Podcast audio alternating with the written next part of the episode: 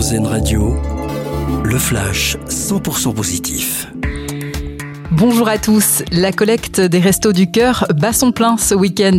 Des milliers de bénévoles sont mobilisés à la sortie des grandes et moyennes surfaces pour recevoir vos dons, denrées alimentaires et produits d'hygiène.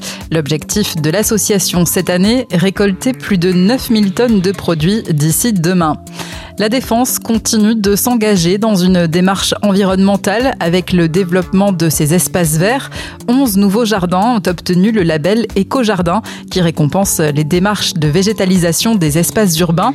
Le premier quartier d'affaires européen totalise désormais 16 hectares d'espaces verts dont 30% éco-labellisés la France et l'Angola signent un partenariat agricole, un accord conclu hier lors de la visite d'Emmanuel Macron dans le pays. Cet accord doit permettre de développer les filières agricoles, agroalimentaires et soutenir la formation des agriculteurs angolais. Le président français est aujourd'hui en République démocratique du Congo où il rencontre des scientifiques et des entrepreneurs.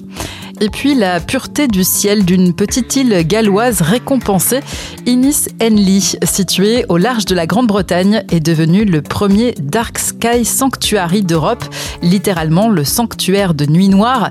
En effet, on peut y admirer le soir toutes les planètes, les étoiles et même des aurores boréales. C'est la première destination d'Europe à être distinguée pour sa nuit sombre qui n'est polluée par aucune lumière artificielle. Très bon après-midi à l'écoute d'Airzen Radio d'entendre le flash 100% positif d'Airzen Radio, l'autre actualité.